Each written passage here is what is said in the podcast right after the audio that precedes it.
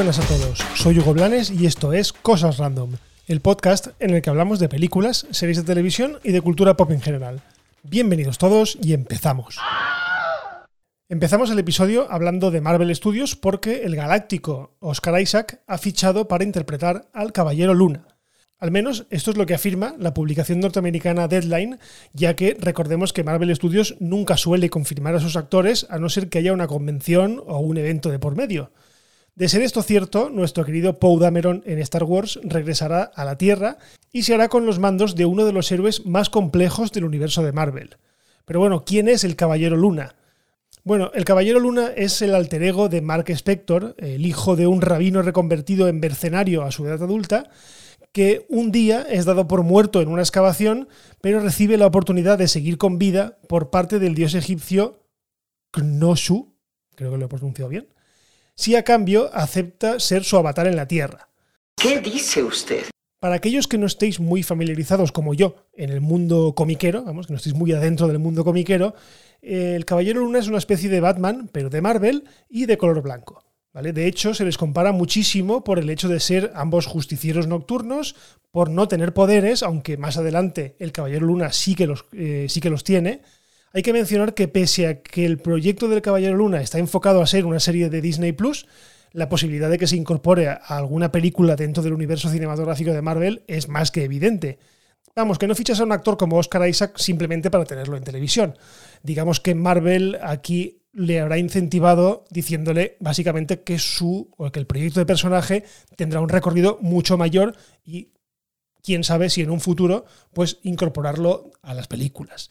Yo creo que sí, que este personaje lo merece. Es un personaje, por lo que he podido leer, es un personaje muy complejo, con muchos, muchos conflictos internos y que yo creo que tiene bastante desarrollo, puede tener un desarrollo bastante interesante, ya no solo como serie, sino dentro del UCM y no sé, le veo bastante potencial y ojo, un actor como Oscar Isaac con una, digamos, una solvencia interpretativa más que evidente. Yo creo que es un buen fichaje, eh, un poco bajito, ojo, porque el Caballero Luna, por lo que está investigando, es un personaje bastante alto y Paul Dameron no es que sea una persona, o sea, perdón, Paul no, Oscar Isaac no es que sea una persona muy alta, pero bueno, tampoco creo que eso importe demasiado. Pero bueno, yo la verdad es que es un personaje que no sabía nada de él. Sí que sabía un poquito, pero no había investigado. Para grabar esto, evidentemente, he investigado y me llama mucho la atención. Eh, es una mezcla entre Batman y cosas, digamos, mitológicas y tengo ganas, tengo ganas de ver a ver qué, qué hacen con este personaje.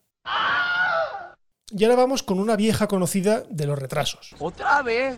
Estoy hablando de la última película de la saga de James Bond y la última película en la que Daniel Craig interprete al agente secreto. Resulta que desde hace tiempo eh, se venía rumoreando que la película podría acabar en servicios de vídeo bajo demanda ante las malas previsiones de taquilla, provocadas evidentemente por el COVID-19. Bien, pues ahora ya sabemos que sus productores han intentado venderla a alguna plataforma de streaming. El problema es que pedían 600 millones de dólares mientras que la oferta más alta fue de 300. El tema es que con tanto retraso y campañas de publicidad interrumpidas, la compañía ya ha perdido entre 30 y 50 millones de dólares. Y claro, los inversores están muy muy nerviosos porque ven que a este paso la película les va a arrojar pérdidas por todos lados. Y aquí es donde hay un conflicto de intereses, porque por un lado está la Metro Goldwyn Mayer, que es quien posee los derechos de personaje, que se niega a que la película no pase por los cines, mientras que Universal, que es quien tiene los derechos de distribución internacional, sí que le hace ojitos a una distribución en streaming, en streaming de pago, evidentemente, porque recordemos la jugada que ya le salió bien con la segunda parte de Trolls, que en pleno confinamiento la sacaron en vídeo bajo demanda, previo pago, evidentemente, y recaudaron un buen montón de millones. Por lo que no nos debe de extrañar que al final de todo esto la Metro acabe claudicando y la película de James Bond se vaya directamente a vídeo bajo demanda porque, bueno, conforme estamos viendo las cosas, la curva no para de aumentar, los casos no paran de subir y parece que vamos a peor en lugar de a mejor. Así que, pese a que Universal cambió la fecha de estreno y la pasó a abril del año que viene, es que tampoco está tan claro que en abril del año que viene las cosas vayan a estar bien. Por lo que no me extrañaría nada que al final alguien acabe sacando la, billetera y diga, venga, va, la película nos la quedamos nosotros y la estrenamos en exclusiva o hacemos una especie de Mulan en Disney Plus y hacemos que pague la gente para verla. Pero el tema está en que a día de hoy verla en el cine está cada día más difícil. Y seguimos con DC porque poco a poco se van conociendo más detalles acerca de la nueva Escuadrón Suicida y de cómo encajaría la existencia de la película anterior. Ha sido en el número de noviembre de la revista Empire donde su director, James Gunn, ha dado detalles de su próxima película basada en el grupo de antihéroes. De todo lo que ha dicho, quizás lo más importante de todo es que el estudio le ha dado carta blanca para tomar cualquier decisión. Y esto incluye la posibilidad de matar a cualquier personaje incluida Harley Quinn. Ojo, que a día de hoy es uno de los dos iconos del universo de DC junto con Wonder Woman.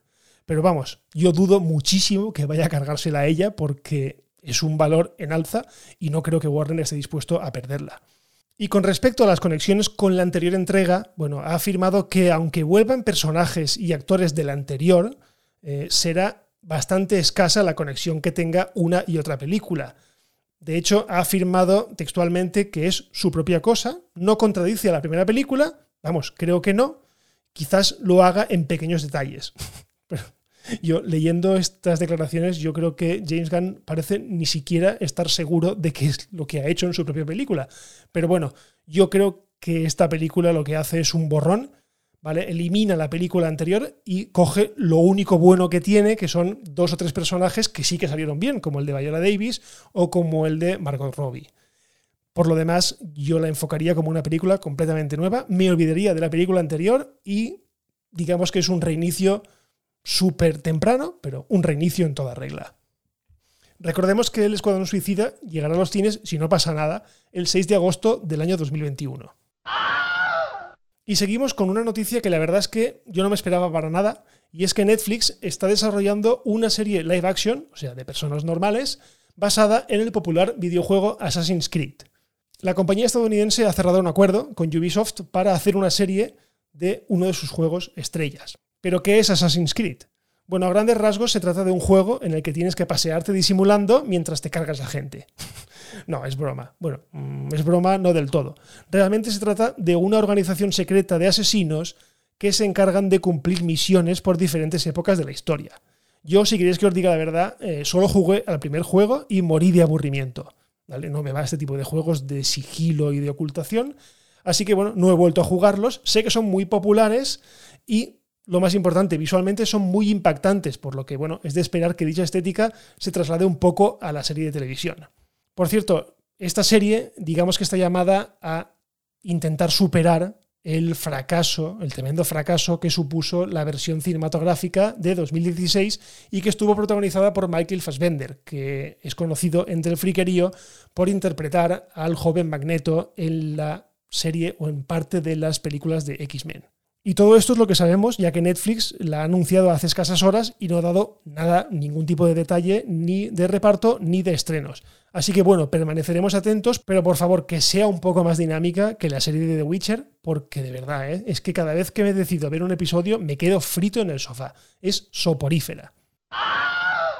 Y para terminar, un pequeño apunte, y es que resulta que la actriz Beth Midler ha confirmado que el elenco original de Hocus Pocus, que en España la conocimos como El Retorno de las Brujas, estará en la secuela que prepara Disney.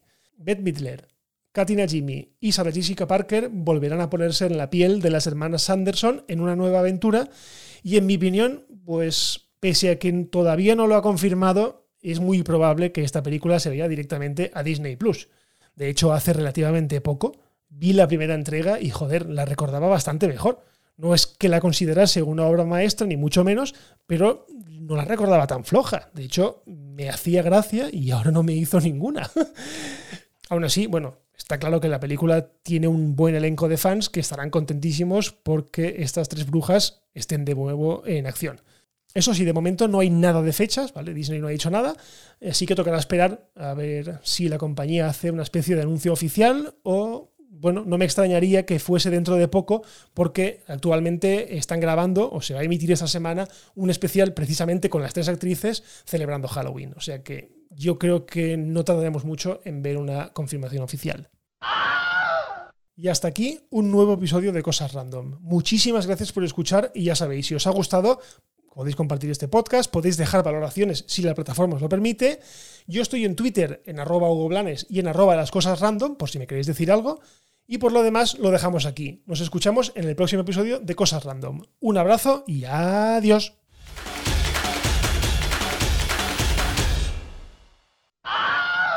Bye bye, hasta otro ratito, ¿eh?